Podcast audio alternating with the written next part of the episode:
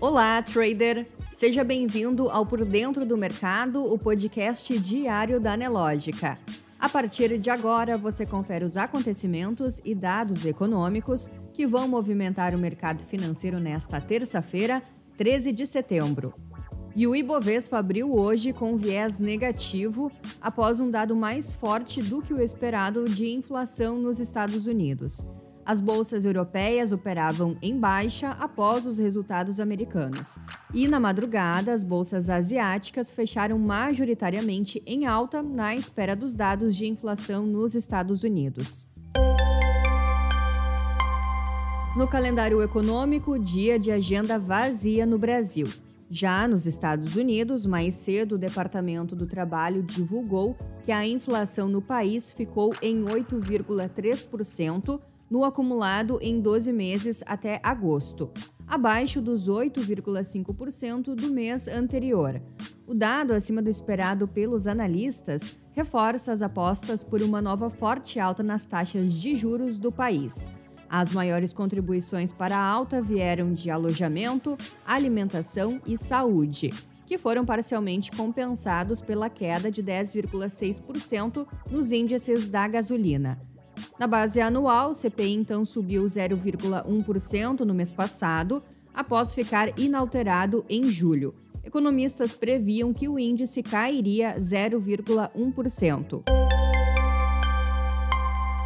Na economia, hoje o IBGE informou que a Receita Real de Serviços, que se refere à evolução do volume da atividade no setor em termos reais, descontada a inflação, avançou 1,1% em julho ante junho.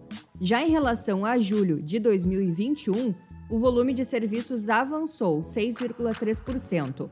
Trata-se da 17ª taxa positiva seguida nessa base de comparação.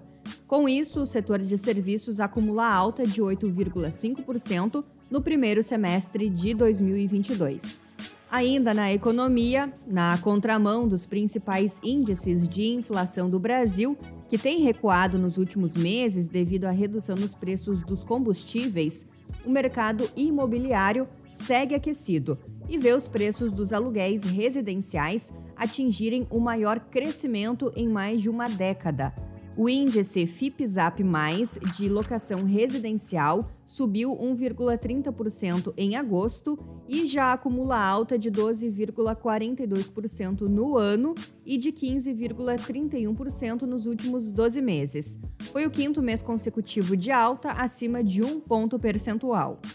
Na política, o Supremo Tribunal Federal formou o placar de cinco votos a três para manter a decisão do ministro Luiz Roberto Barroso, que suspendeu o piso salarial da enfermagem. O julgamento virtual continua para a retomada dos demais votos. O julgamento foi iniciado na última sexta-feira, dia 9, e está previsto para acabar nesta sexta-feira. Na área internacional, a taxa de inflação anual da Alemanha acelerou em agosto.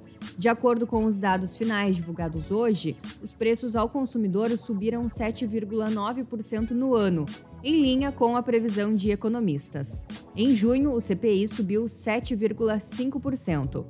Seguindo na Europa, a taxa de desemprego do Reino Unido atingiu o menor nível desde 1974 mas a queda se deveu principalmente a uma redução da força de trabalho e a outros sinais de que o boom de empregos no país está se esgotando. Em mais uma dor de cabeça para o Banco da Inglaterra. A taxa de desemprego caiu para 3,6% nos três meses até julho. Economistas consultados pela Reuters esperavam que elas se mantivessem em 3,8%. No mercado financeiro, o Ibovespa seguia o movimento de baixa da abertura. Às 10h40, o principal índice da B3 caía 0,97%, aos 112.667 pontos. Em Nova York, os índices também registravam sinais negativos. O Dow Jones abriu o pregão com queda de 1,90%, S&P 500 2,26% e Nasdaq 3,01%.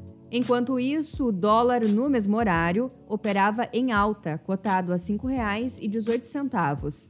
Já o Bitcoin operava em queda, voltando para a casa dos 21 mil dólares.